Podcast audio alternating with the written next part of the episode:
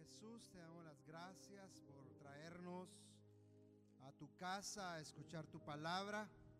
Gracias Señor por tu fidelidad, por tu inmenso amor. Nos encomendamos a ti suplicándote Señor que por favor nos hables, que envíes esa palabra que necesitamos escuchar. Señor, crea el ambiente adecuado para poder hacerlo.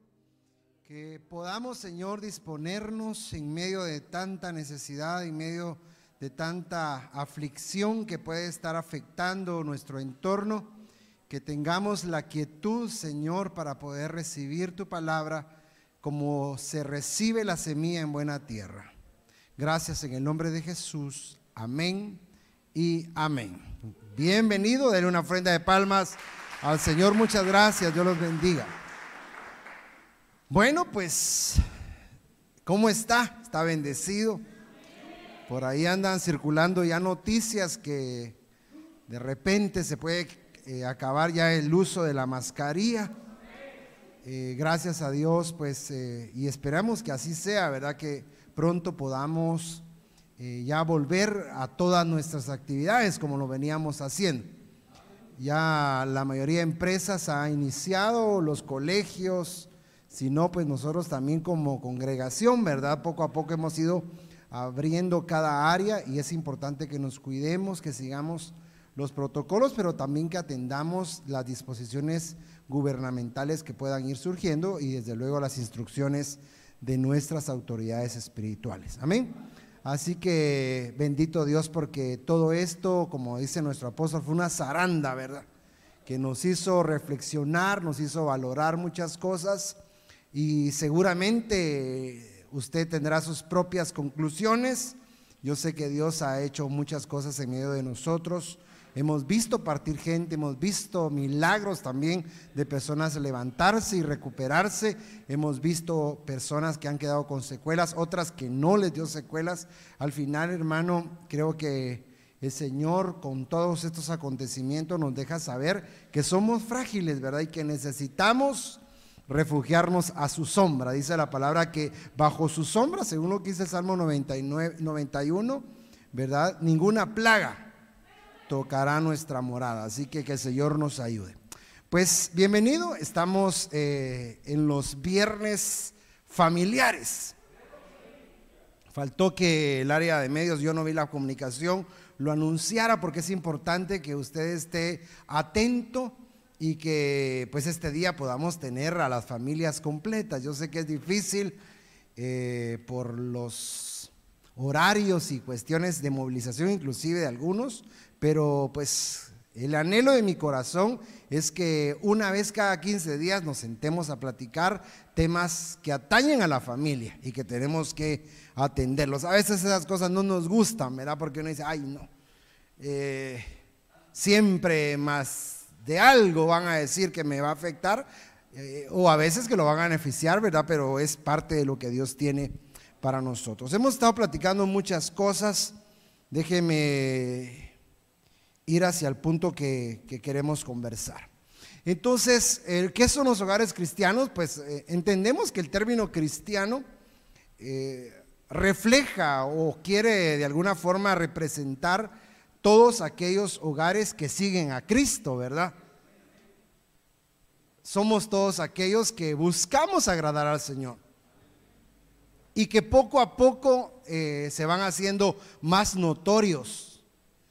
Y seguramente en su cuadra eh, se percibe quién es y quién no es, ¿verdad? Por ejemplo, para esta temporada ya se empiezan, bueno, tal vez ya salimos, ¿verdad? Empiezan a adornar las casas, ¿verdad?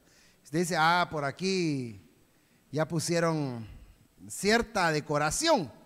Eh, para la época de diciembre, de igual forma, ¿verdad? La suya no está siendo así, supongo yo, ¿verdad?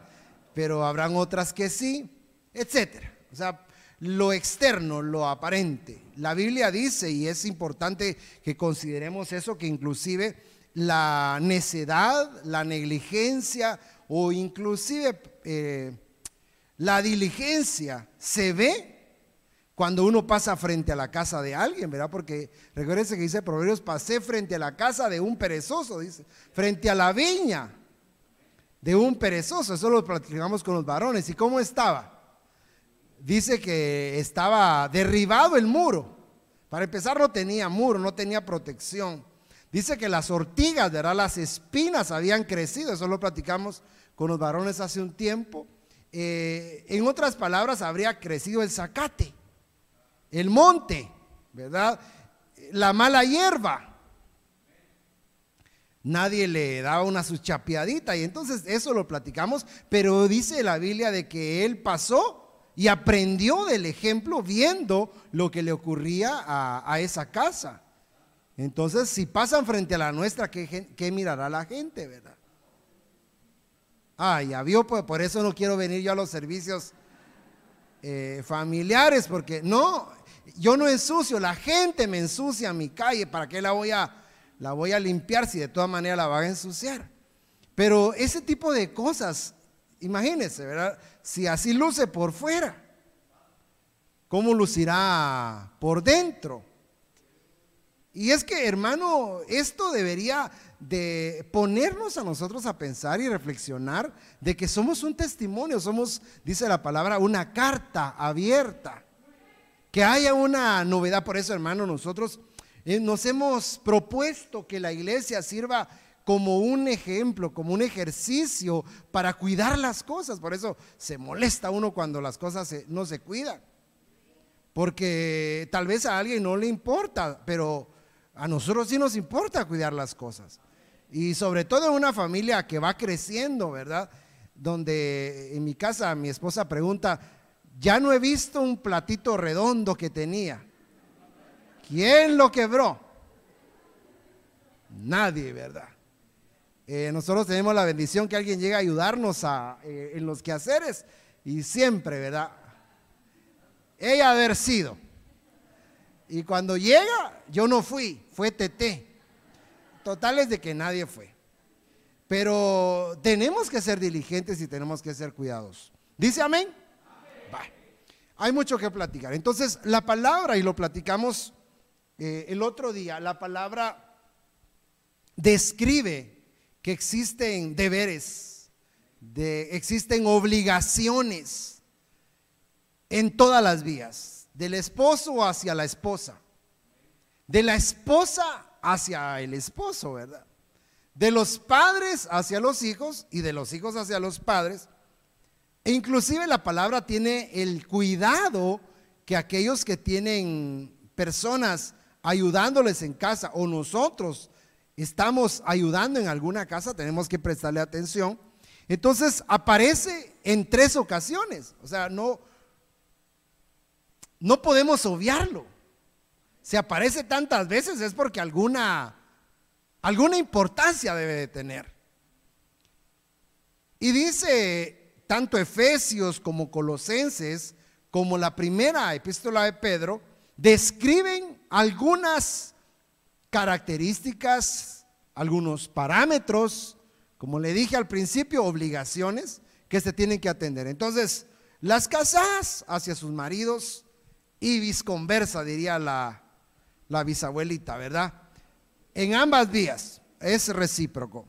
Los padres a los hijos, ya no hace el esposo con los hijos, no, ya pone la referencia de padres, quiere decir que se tienen que poner de acuerdo los dos, porque entre los dos tienen que ayudar a los hijos y los hijos tienen que honrar a ambos, no solo a uno de ellos. Y también la referencia entre amos y siervos, en doble vía. No solo se trata de mandar, sino también eh, el que tiene gente que le ayuda, tiene que hacerlo. Y eso lo vamos a platicar en uno de estos viernes, cómo es nuestro comportamiento, por ejemplo, en la empresa, ¿verdad? Como, como siervos, los que estamos bajo, bajo una condición laboral tenemos que atender al amo, ¿verdad? Al patrón, como usted le dice, al jefe, al chief, al boss, al CEO, como le llame usted. A él lo tiene que atender. Al manager, ¿verdad? O al don. Así decimos en, en la empresa, el don. Bueno, hay que atenderlo. Y como los que tienen la bendición de tener a alguien que les ayude, o son propietarios de un negocio, o tienen gente a su cargo, también tienen que hacer un buen uso de la autoridad como parte de un testimonio, porque no se trata de que aquí seamos eh, una bendición, pero afuera se nos olviden estas cuestiones. Entonces, platicamos un poquito la, la última vez que nos vimos acerca de cuáles son esas responsabilidades entre los esposos y las esposas. Las casadas y sus maridos. Así lo, lo describe la palabra. Y conversamos muchas cosas de ellas. Y creo que tal vez enfocamos toda la atención en esa ocasión, recuerdo yo, en la sujeción. ¿Verdad que sí? Y entonces yo le planteé, eh, recuerdo un esquemita, que se lo vuelvo a recordar, que pareciera que hay una desventaja, ¿verdad?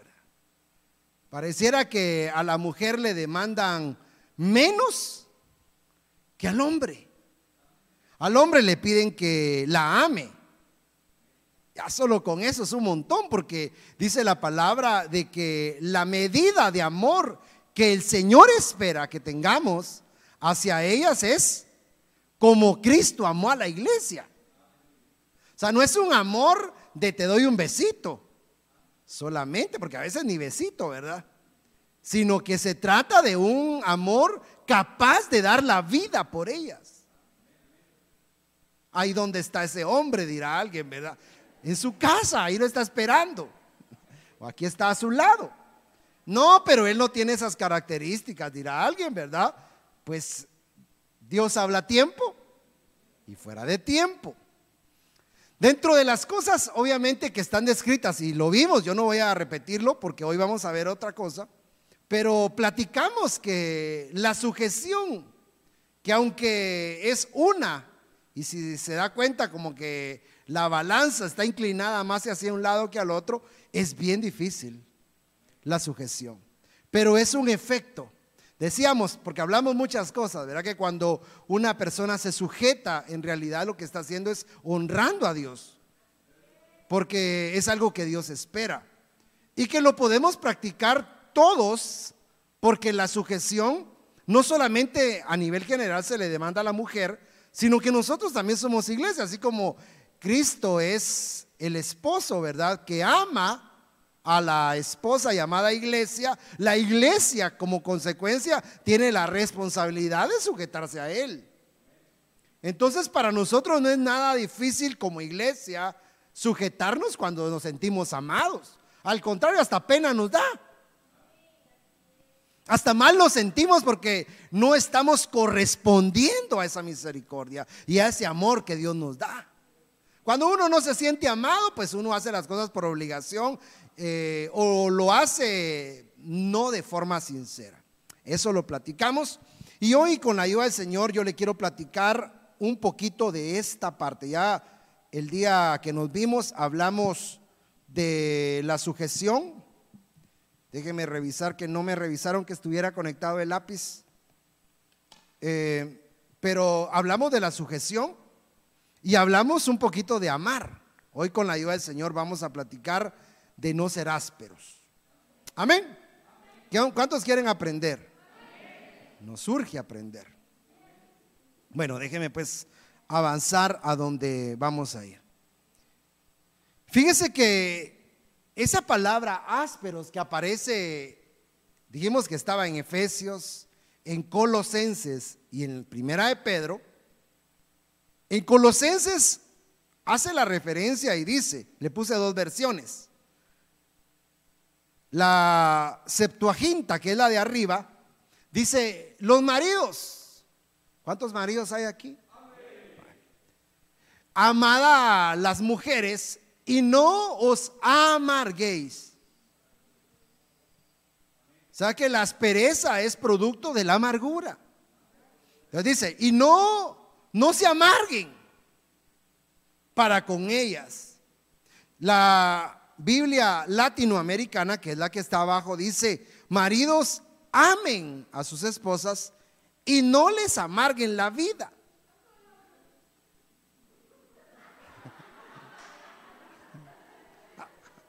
No les amarguen la vida.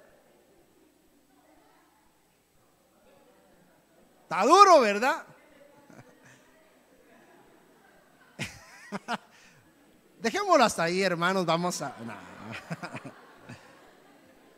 Ahora, quiere decir entonces que la Septuaginta describe esa palabra áspero. De hecho, cuando usted la va a buscar en el original, en la palabra griega es hacer amargar. Entonces, la Septuaginta dice que uno como varón puede amargarse. Y si uno está amargo, la va a tratar mal. Y la Biblia latinoamericana dice que ellas se van a sentir amargadas. Entonces, al final es algo que está presente en el hogar. Entonces, yo le quiero platicar con la ayuda del Señor en estos minutitos que nos quedan acerca de la amargura en el hogar, porque hay amargura. Y no solamente del esposo, sino también de la esposa. Imagínense una mujer amargada, como, como actúa. Usted se está desquitando, ¿verdad, pastor? No, no me estoy desquitando. Pero una mujer amarga no valora lo que tiene. Por ejemplo, le estaban dando el mejor de los platos, ¿verdad? Allá está el cana tratando la manera de consentir a su esposita. ¿Qué quiere mi vida? ¿Qué quiere mi reina? Nada quiero.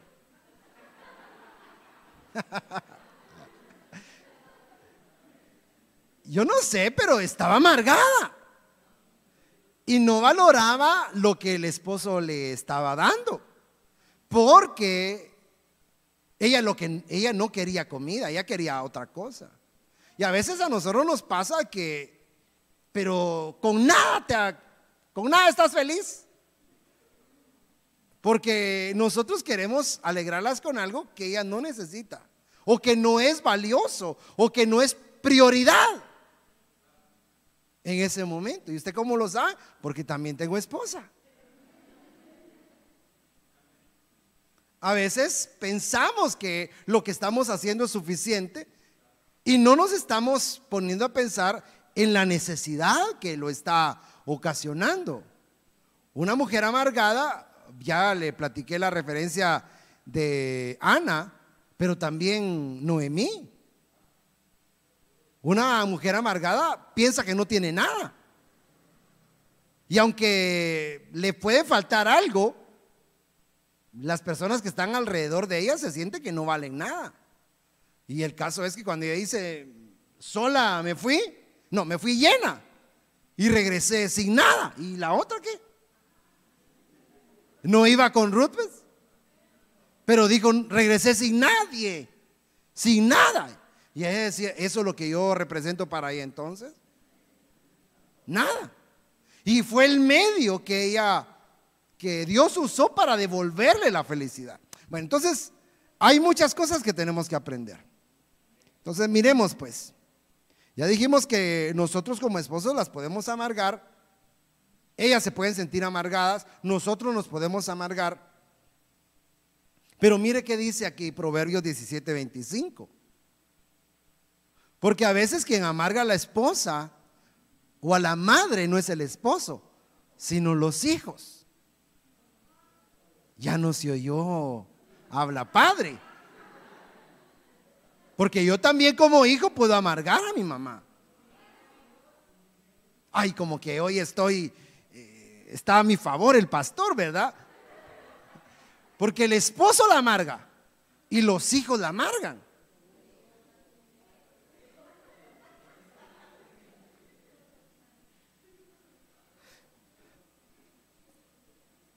Y la medicina que nosotros como varones tenemos que tener es ser temerosos de Dios. Si somos temerosos de Dios, dice la palabra que nuestra mujer, en lugar de ser amarga, ¿en qué se va a convertir?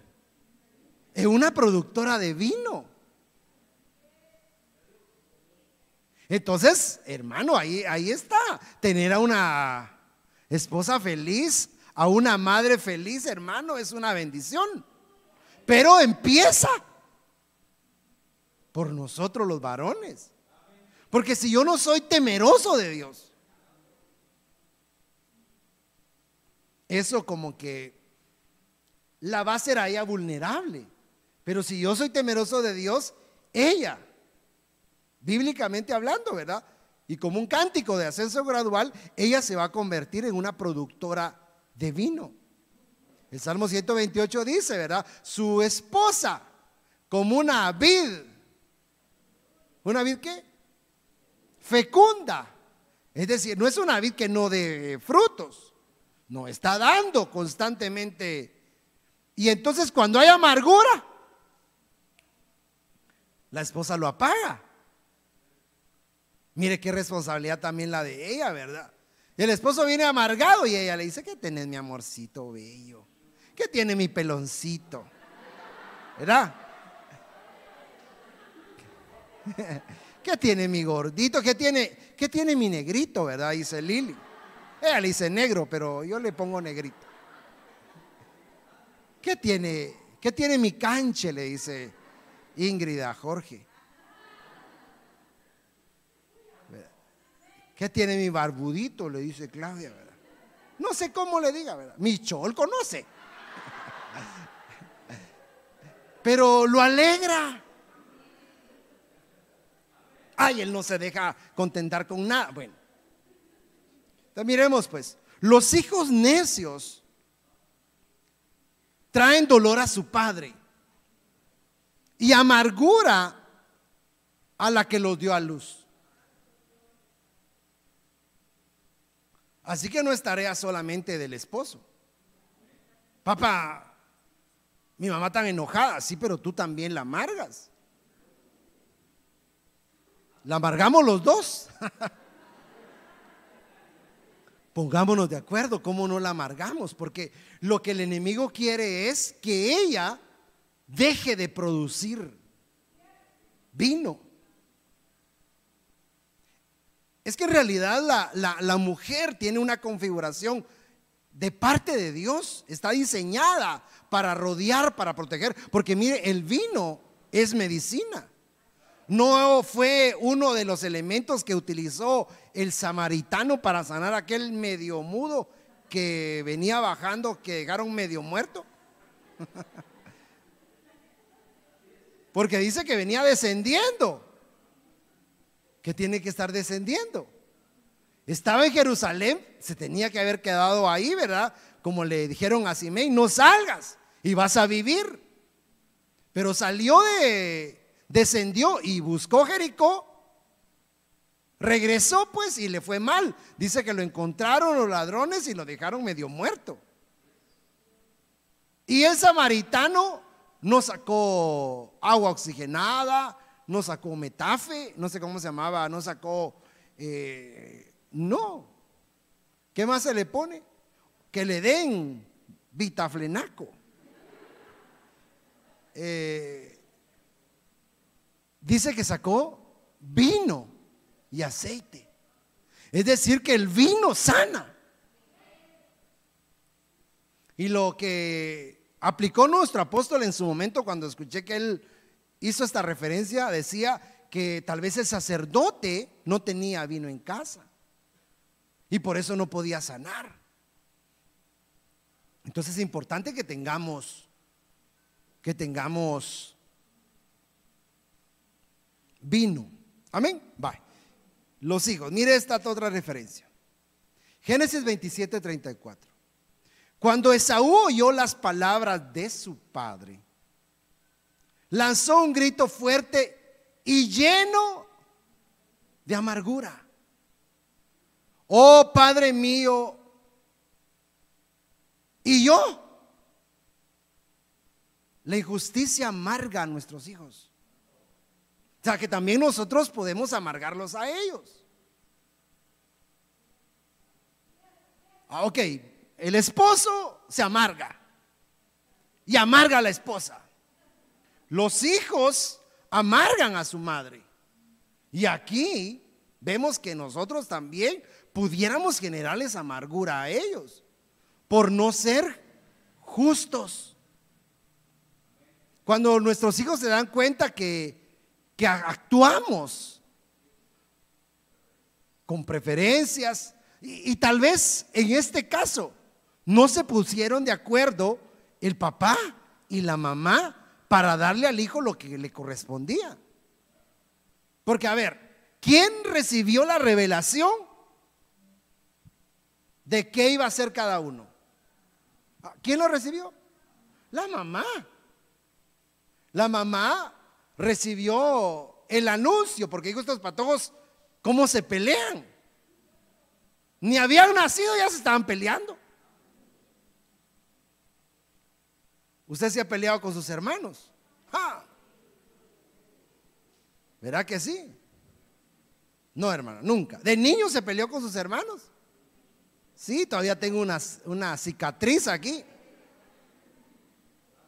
Ok, ellos se peleaban desde el vientre y dice la palabra que el Señor le dijo, dos naciones hay dentro de ti. Y el mayor, ¿qué dice? Servirá al menor. Era algo fuera de la tradición, atípico. No era normal, no era parte de la costumbre. No se bendecía con doble porción al menor. Era al mayor al que se le daba el doble. Pero Jacob no tenía actualizado, perdón, eh, Abraham, eh, ¿quién fue? Isaac. Isaac no tenía actualizado ese propósito de Dios. Y entonces él dijo, yo tengo que bendecir a Saúl que se porte mal. Y a veces nosotros, hermano, le queremos dar a, algo a alguien sin que lo valore. No diría merezca, porque tal vez, pero no ha hecho méritos, pues, digamos, para no ponerlo así tan tajante como que, porque al final todos somos inmerecederos. Pero a veces premiamos al que no es. Y eso pasa también a nivel iglesia, porque aquí también somos familia que a un hijo se le, se le premie y no lo no ha hecho méritos. Eso al otro que ha sido fiel lo amarga. Pasa, hermanos. Pasa en la casa, pasa en TNT. Pasa en todos lados. Ocurre que uno dice, yo tanto que me esforcé y ni gracia me dieron. Al contrario, me regañaron, cambio el otro. Eso amarga. Entonces uno tiene que tener cuidado de ser justo. ¿Verdad que sí? Que nos ayude el Señor. Ahora, la mamá sabía que Saúl era un profano, que él andaba todo el tiempo en el campo. Y dijo, él no va a valorar, y de hecho tenía razón, él no valoró la primogénita, la despreció por un plato de lentejas. Esaú, dice la palabra, que se crió en carpas. Eh, Jacob se crió en carpas, perdón, y Esaú en el campo. Entonces la mamá tenía cierta preferencia por el hijo y el papá tenía cierta preferencia por el otro. Imagínense cuando estamos así. Cuando le quitamos la autoridad o no nos ponemos de acuerdo, eso amarga, crea problemas, frustra, a los hijos. No sé cómo le va con, sus, con su media docenita. No, yo solo tengo tres. Amén. Yo solo tengo uno. Eh, ¿Cómo le va? No es fácil. Nosotros somos cinco hermanos, igual en el caso de mi esposa. Antes las familias eran numerosas. De, manera que si uno no llegaba no se daban cuenta, ¿verdad? Ahora sí, no llega el único. ¿Dónde está? Solo para ver si nos está durmiendo. Ok, se amargó. ¿Cuál es la solución aquí? Ponerse de acuerdo. Mira, mira, Isaac le hubiera dicho a Rebeca, hablarle a Saúl. Porque no lo vas a estar bendiciendo así. Es como la esposa le dice, mira, no le vas a estar dando esto si se ha portado mal. Ah, es que es mi primogénito y se parece a mí. Sí, ya me di cuenta que se parece a vos, le dice ella, ¿verdad? es que él se lo merece porque, hermano, es que nosotros estamos tentados a eso. Si yo no le estoy diciendo que uno actúe de mala fe, si el papá quería actuar, pero alguien de los dos tenía la revelación y podía discernir si lo tenía que entregar o no. Esa es la el común acuerdo que debería existir en el hogar. Mira, eh, la primogénita, el primogénito, no, no, no se lo vas a dar. Pero es que lo, no, no, no. Y ser justos. El asunto es que eso creó conflicto entre los hermanos de tal manera que se odiaban. Bueno, Esaú odiaba tanto a su hermano que lo quería matar. Le dijo, solo muere mi papá y te mato. ¿Cómo terminó el hogar? Desintegrado, hermano. Jacob lo tuvieron que separar de su mamá, nunca más la vio. Cuando regresó ya no estaba. Todo se echó a perder. ¿Por qué? Porque no nos pusimos de acuerdo. Entonces, ahí en ese hogar había amargura. Pero le estoy hablando que era la casa de uno que se llama risa, alegría. ¿Cómo, es posible que en la casa de Saúl, en la, en la casa, eh, perdón, en la casa de, de Isaac, hubiera amargura? Uno dice, no puede ser, no. Pero por no saberlo manejar, mire esta otra referencia. Número 524. Yo no sé si borré el otro versículo, déjeme ver.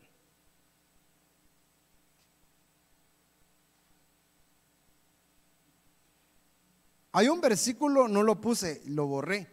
Hay un versículo que dice, debe estar siempre aquí en, en Génesis, tal vez alguien lo busca, que dice la palabra que las hijas o las esposas de Saúl amargaban a Rebeca y amargaban a Isaac. Alguien lo puede buscar. Mientras usted lo busca. Pero también tu relación, tus, tus amigas, tus novios. Génesis. Ah, ok. Léetelo si hay un micrófono por ahí. Esaú tomó sus esposas de entre las mujeres cananeas a Ada, hija de Elón, Elitita, y a Lolibaba, hija de Ana, que a su vez era hijo de Sebeón, el Gibita. Estas, perdón, voy a leer más abajo. Ay, ay, es que no encuentro exactamente. ¿En el versículo qué? 35. 26, 35. te voy a leer desde el 34. Dice: Cuando Esaú tenía 40 años, se casó con Judith, hija de Berit Eteo, y Basemat, hija de León Eteo. Y ellas le hicieron la vida insoportable para Isaac y Rebeca. Génesis 26, 34. 26, 34 y 35. Ok. Miremos cómo dicen otras versiones.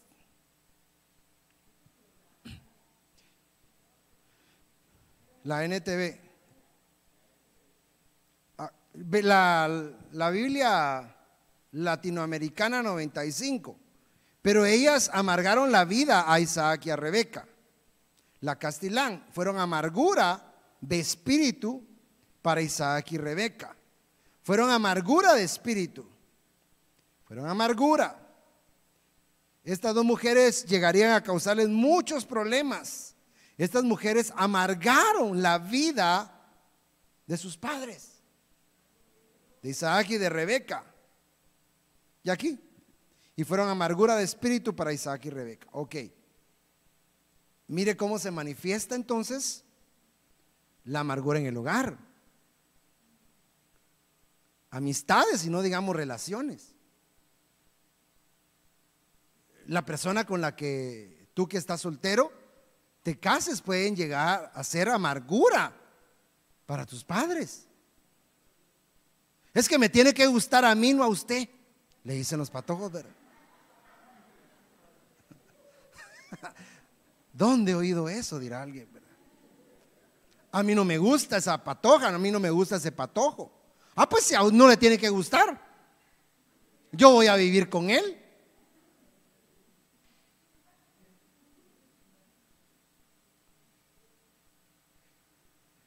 Por eso no vengo los viernes, hermano. Pero es que en verdad nosotros deberíamos de, de considerar como parte de la honra a nuestros padres. Tú que todavía tienes la bendición de tener a tus suegros. ¿Eres de bendición para ellos? Como ellos lo son para ti. ¿Cómo? Evaluemos pues. Es que esa mujer que te conseguiste ni lavar puede. No, ella sí lava, pero él no se cambia. Porque de todo hay, ¿verdad? Esa mujer que te conseguiste no cocina. Ese hombre que te conseguiste, mira cómo te tiene. Pero igual estaba en la casa porque aprendió a escoger mal, como aprendió la mamá. Pues yo no sé, pues. Pero el Señor habla a tiempo y fuera de tiempo. ¿Y ahora qué hacemos con esto? Pues pidamos al Señor que nos ayude.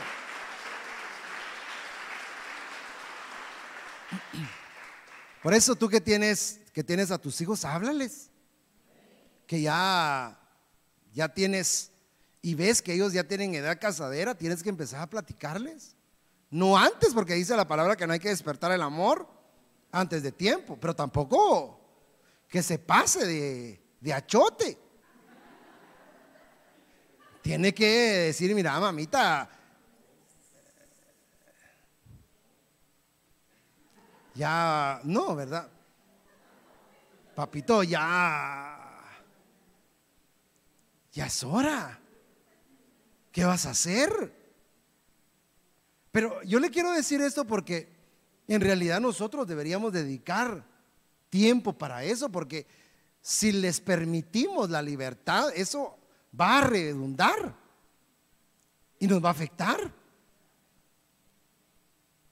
Desde luego uno quisiera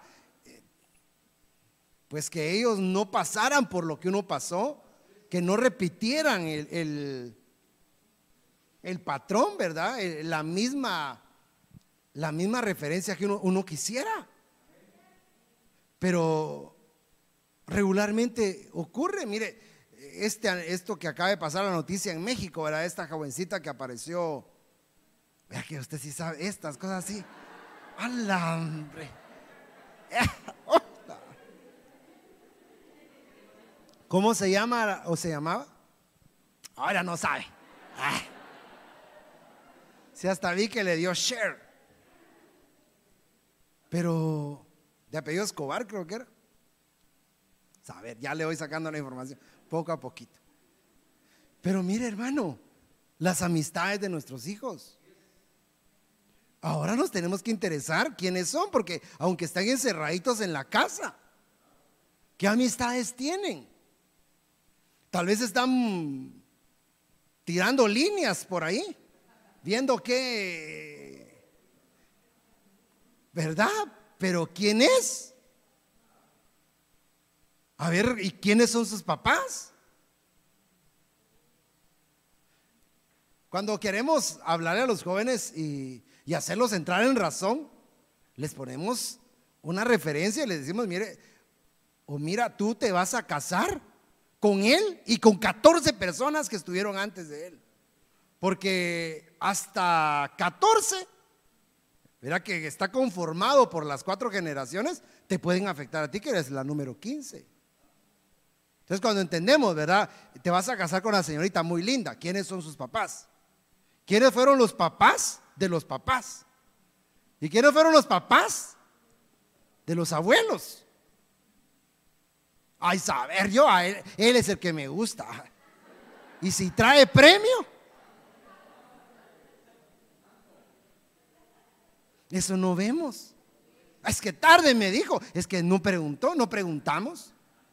Ahora que estuvo el pastor Ángel por acá eh, conversando de muchas cosas, usted sabe que cuando uno tiene la oportunidad de platicar con otro ministro que también tiene situaciones eh, que resolver a nivel congregación, es muy valiosa la experiencia que se pueda compartir y, inclusive aprender uno del otro.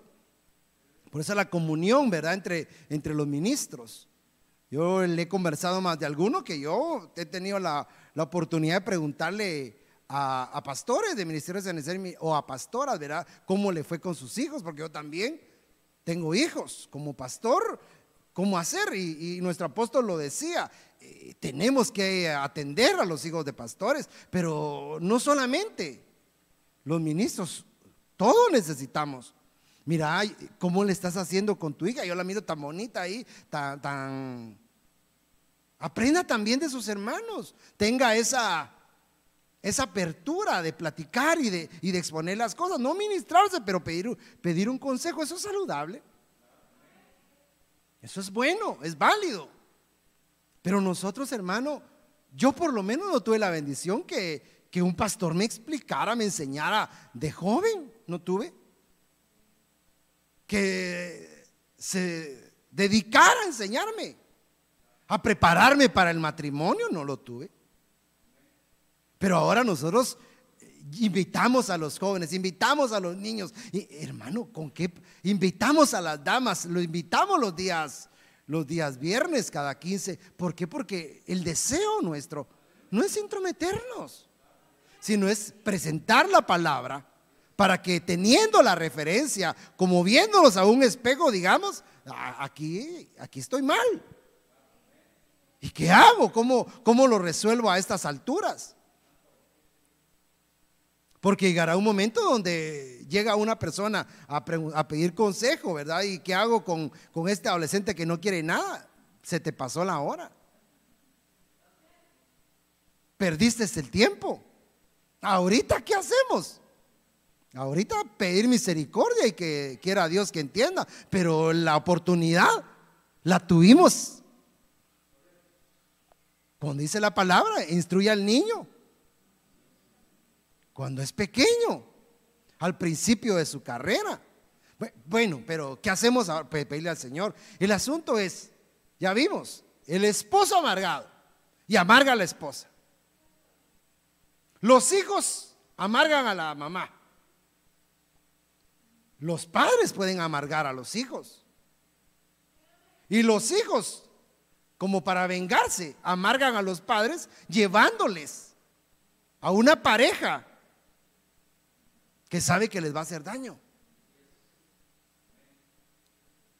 ¿Y qué hacemos con todo eso? Pues esto pasa. Esto ocurre. Por eso yo le digo, mira, desde luego el ejemplo a seguir es Cristo. Pero Dios, por misericordia, nos ha permitido estar rodeados de gente que ha llevado las cosas o ha logrado encontrar en el Señor la oportunidad. Es de pedir consejo, de pedir ayuda. Que el Señor nos ayude, pues. Uno se toma la responsabilidad de decir yo voy a querer a, mis suegros como quiero a mis papás y, y de visitarlos y de, qué sé yo, pues atenderlos. Ese es el sentir, ese es el deseo. Pero no solamente tiene que ser, eh, porque mira, aún tu esposa, ¿cómo se siente tu esposa varón cuando tú te ocupas de sus papás? Y no solo de los tuyos. Sí, para mis papis, para mi mami, sí, pero para tu suegra, para la mamá o el papá de ella. También es una bendición que tú, que tú atiendas eso. A veces de mejor forma que los hijos, porque tú eres hijo por ley pues de ellos, pero de los hijos biológicos. Pero pidámosle a Dios que nos ayude. Ya no me dio tiempo y se nos fue. Mire este. Y dará a beber a la mujer las aguas amargas que traen maldición. Y las aguas que obran maldición entrarán en ella para amargar. Ay, aquí sí, hermano. Aquí es de levantar el, el tapete. Pero este capítulo 5 habla de los celos. Los celos traen amargura al hogar. Dice la palabra que hay un espíritu de celos. Que la acusen o que le acusen. Eso causa, eso causa amargura. A veces con razones, con motivo, a veces nosotros mismos damos la pauta. ¿Con quién estás hablando? Y algunos bandidos le ponen ahí, el pastor me está llamando. Y ese no es el número del pastor.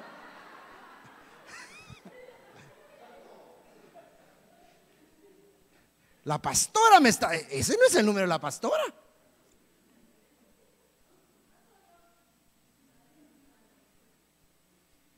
Yo tengo un amigo que, gracias a Dios, ahora es cristiano, pero él a, a sus amiguis, secretaria campero ponía. Que la secretaria campero lo estaba llamando. No era secretaria campero. ¿Qué hace llamándolo a, a, a dishora de la noche la secretaria? Es que es una emergencia.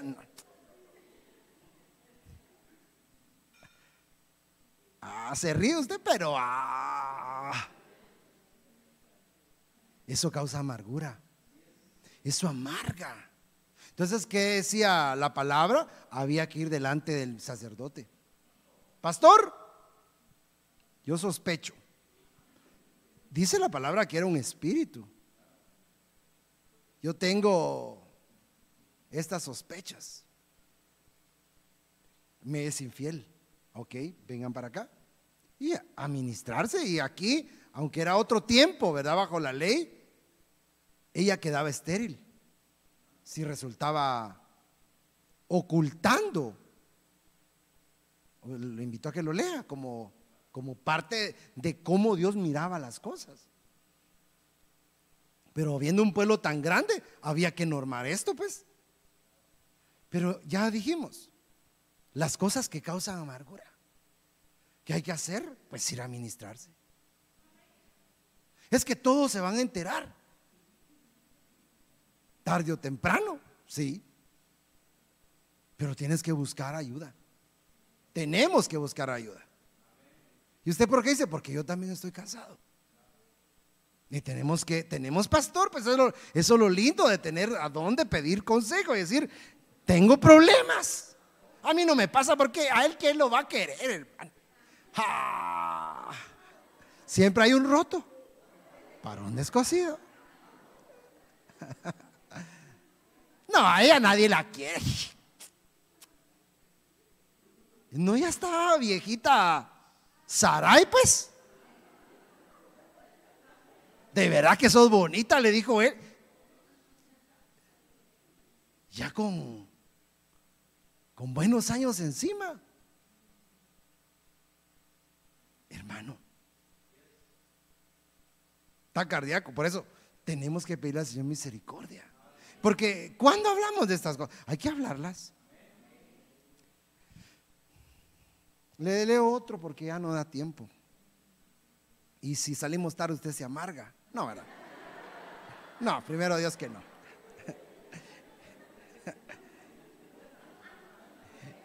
Éxodo 1:14, les amargaban la vida, obligándolos a hacer mezcla y ladrillos y todas las labores del campo. En todos los trabajos de esclavos que los israelitas realizaban, los egipcios los trataban con crueldad. Nos amargan en el trabajo, hermano. Sí, la injusticia también se da en los trabajos. Dice la palabra en Timoteo capítulo 3, ¿cuáles son las características de los hombres de este tiempo? Eso es lo normal. Si usted tiene un, un jefe como Labán, le cambia el sueldo, lo hace trabajar de más. Eh, seguro, ¿Y tu esposa que te quedas en casa? que tiene la bendición de quedarte en casa, considera eso. Que de repente una injusticia, algo que pasó. Ay, pero ¿por qué venís tan bravo? Aquí no vengas a rematar. Y tal vez lo que quiere es que usted le dé vino. Porque no dice Proverbios, dale vino al amargado. Ay, no.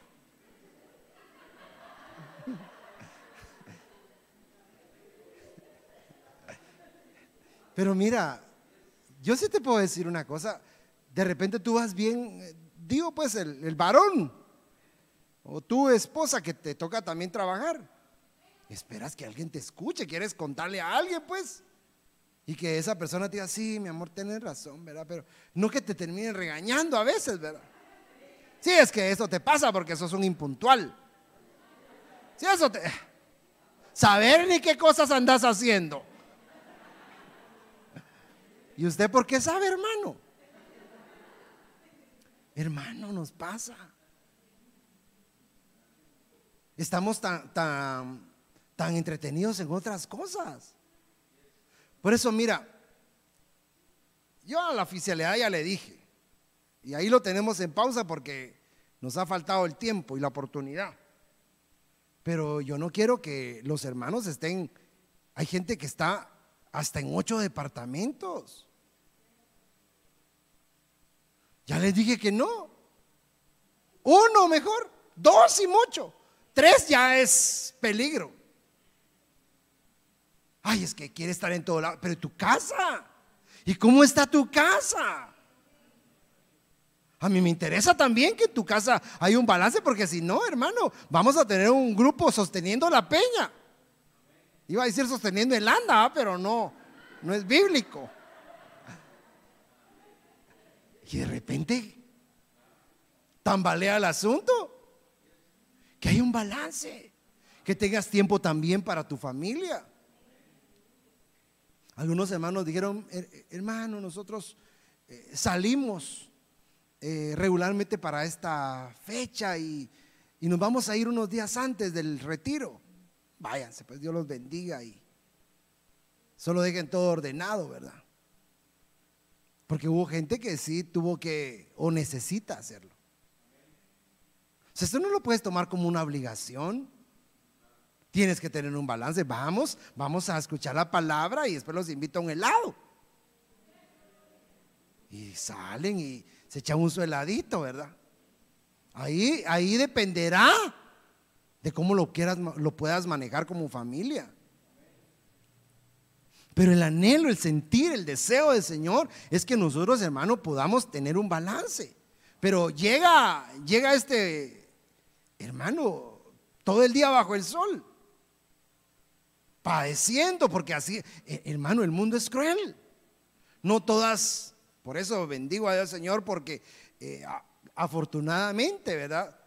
Hay, hay empresas donde en verdad cuidan al trabajador, lo valoran. Eh, se preocupan y, aunque no le vaya a caer bien esto, pero eh, es con, con la intención que usted sea leal y que sea y que corresponda. Te doy, pero me vas a dar también. Creamos un clima laboral saludable, donde necesita permiso, váyase pues tranquilo. Pero eso sí, ¿verdad? Eh, tiene un compromiso y atiéndolo. Claro que sí, y la persona lo hace. Pero no en todos lados es así. Pero la casa se tiene que convertir en un lugar donde tú puedas restaurar la amargura de lo que pasa en el mundo. El mundo amarga. Y no me digas que en la casa también va a haber amargura. No, debería convertirse en un refrigerio. Eh, está la situación afuera abrumada, pero llegas a casa como a meterte un oasis. Ay, hermano, ¿y dónde está esa casa? Pues es la tuya. Así tiene que ser. Pero qué triste que eh, Egipto amargue y llegues a la casa a amargar o a ser amargado más. Llega el esposo, pues, eh, batallado que del día, yo no sé qué situaciones, y el hijo el hijo amargando a la mamá. o anda en relaciones que, que amargan. Yo no sé pues.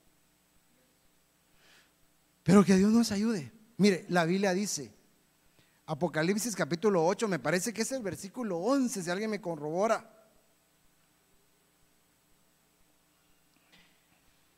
8.11.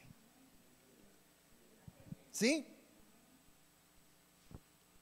El astro se llamaba Ajenjo, la tercera parte de las aguas se convirtió en Ajenjo y murieron muchos hombres que bebieron de esas aguas porque se habían vuelto amargas. Ok, las aguas amargas. ¿Qué son las aguas? ¿Qué representa? Representan enseñanzas, palabra, ¿verdad? La, la Biblia dice, las muchas aguas no podrán apagar el amor. Las muchas aguas querían eh, matar a la, a la descendencia de la iglesia que está en Apocalipsis capítulo 12. La mujer desciende con descendencia, ¿verdad? Todavía con frutos en el vientre que no dieron la talla para ser arrebatados hacia, hacia Cristo, ¿verdad? Sino que regresaron a la tierra y otra vez las aguas los van a querer destruir. Entonces podríamos hablar que son corrientes que existen, son filosofías, son pensamientos, hermano. El mundo está plagado de eso. Y esa es, me parece, la tercera trompeta que sonó y, cae el ajenjo. La cuarta trompeta eh, describe que hay un águila que sale volando. Esa ya es el, el 8.13, ¿no? El 8.13, cuando sale el águila volando, ¿verdad?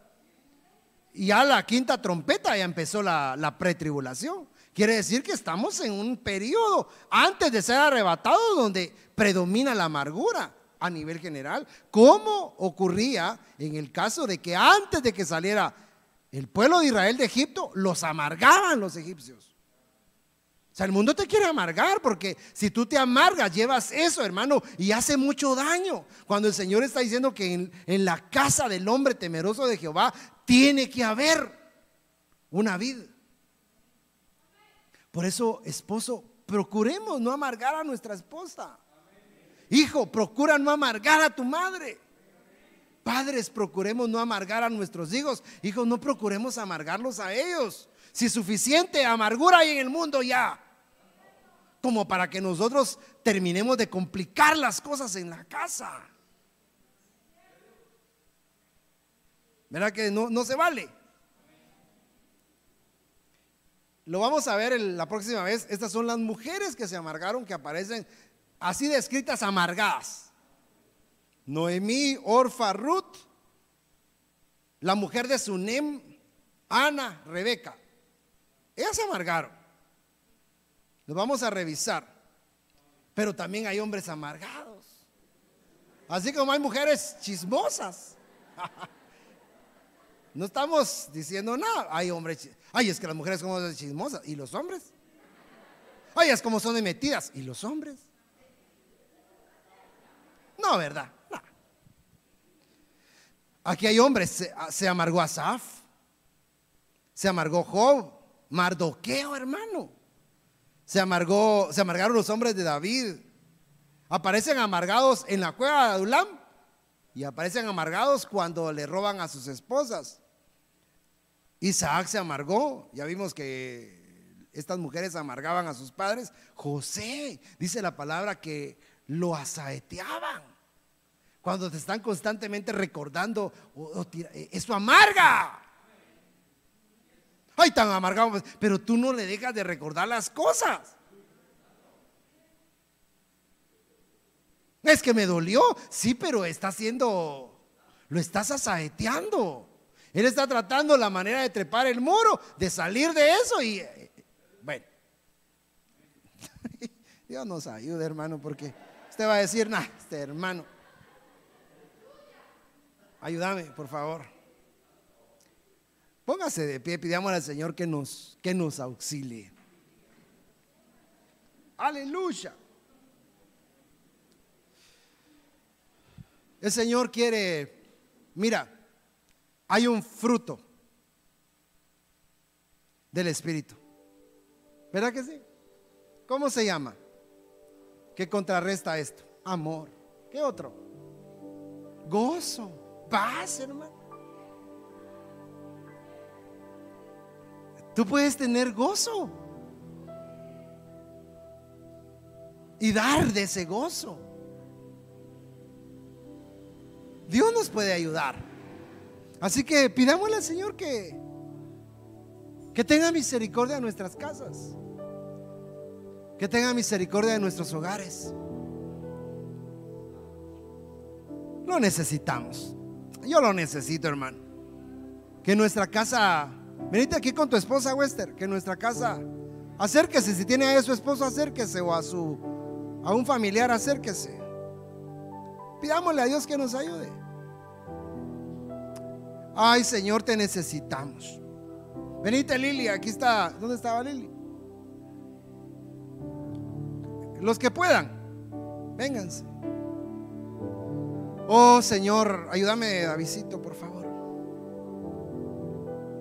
¿Qué dices si le pedimos, mira, tal vez tú estás aquí representando tu casa? Pide al Señor que te use como un instrumento para llevar bendición a tu hogar. El enemigo, definitivamente, como decía Marlene, el enemigo quiere destruir, nos quiere acabar.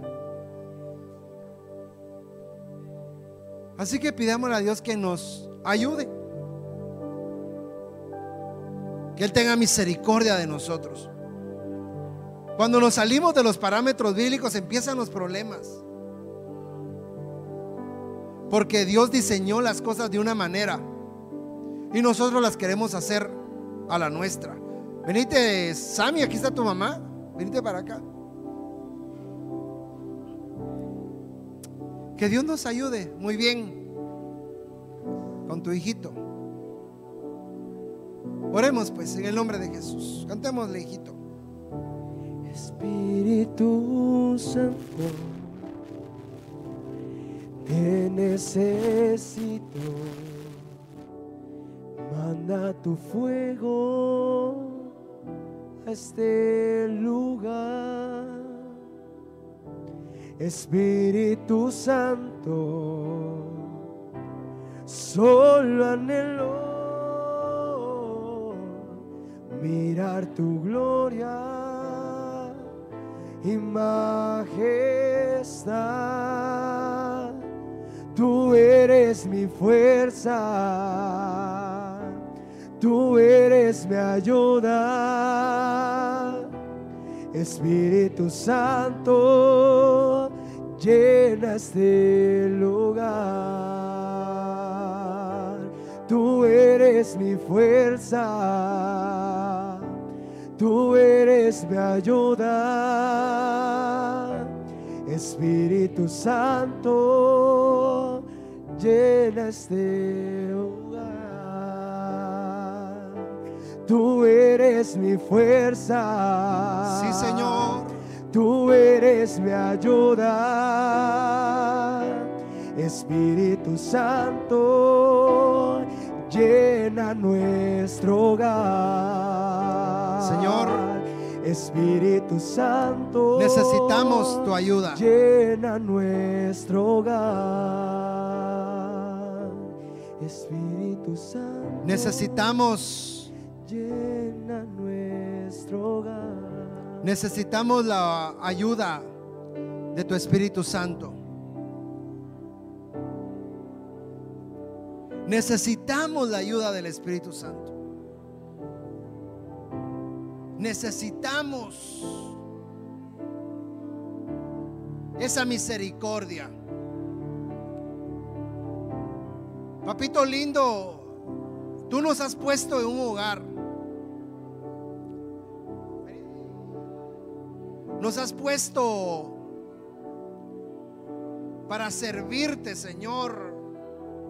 Que podamos, cada uno, Señor, en nuestra función, en nuestro papel, que como Padre, Señor, seamos justos con nuestros hijos. Que ellos, Señor, en consecuencia sean lo que tú demandas que sean, Señor, que no amarguen a sus padres, que no Que sus amistades no, no terminen amargando a sus padres, Señor. Ayúdanos a nosotros a, a no amargar a nuestras esposas. Que Dios te use, mujer, para que lleves también dulzura a tu casa. Que no reciba la amargura. Que en nuestros hogares se caracterice la paz, el gozo, los frutos del Espíritu Santo. Si una amargura predomina en el mundo, en Egipto, que nuestro hogar sea, Señor, un oasis donde las cosas sean distintas, Señor. Yo te suplico, Señor, que nos ayudes a conseguirlo. Que no dependa de lo mucho o de lo poco que tengamos. Que aprendamos, como dice Pablo, el secreto, a estar contentos en cualquier condición.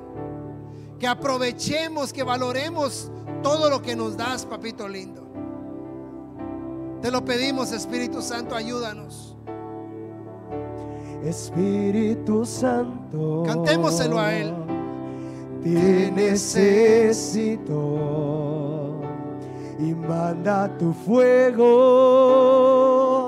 a este lugar. Espíritu Santo, Solo anhelo mirar tu gloria y majestad. Eres mi fuerza, tú eres mi ayuda. Espíritu Llena Santo, nuestro hogar, Señor. Llena nuestro hogar. Digámoselo así. Tú eres mi fuerza. Sí, Señor, Tú toma. eres mi ayuda. Toma el lugar en nuestras casas. Espíritu Santo, nuestros hogares. Llena nuestro hogar. Tú eres mi fuerza. Sí, Espíritu Tú Santo. eres Espíritu Santo, llena nuestro hogar. Espíritu. Padre, sellamos esta palabra. Que podamos, Señor, ver esos frutos. Tú que necesitas la ayuda del Señor, pídeselo. Si tú ya conoces a Cristo, el Espíritu Santo ya está en ti. Pero tienes que avivarlo. Si tú ya le abriste tu corazón a Jesús, el Espíritu Santo ya está habitando en ti. Pero tiene que fluir como ríos de agua viva. Tiene que brotar como ríos de agua viva. Y eso ocurre cuando hay libertad, cuando tú le permites a Él la libertad. Así que hoy en el nombre de Jesús, dile Espíritu Santo, lléname. Espíritu Santo, úsame. Que pueda llevar esta bendición, esta paz a donde quiera que tú me envíes, Señor. Principalmente en mi casa, principalmente en mi hogar, Señor. En el nombre maravilloso de Jesús. Renunciamos a toda amargura, Señor. La reprendemos en el nombre de Jesús. Y le damos la bienvenida a tu Santo Espíritu para que obre y sea una característica en medio de un mundo carente, Señor, de esta bendición. En el nombre de Jesús, guárdanos, Señor, y permítenos congregarnos una vez más el día domingo. Llévanos en paz y en bendición. Que este fin de semana sea reparador para los que ya no trabajan, para los que aún tienen que hacerlo. Bendícelos, guárdalos, Señor. Que podamos dedicar un tiempo para convivir, para compartir como familia, Señor. En el nombre de Jesús. Gracias, Señor. Amén y amén. Dale una ofrenda de palmas al Señor. Dios te bendiga. Nos vemos con la ayuda del Señor el día domingo. Amén. Bendiciones.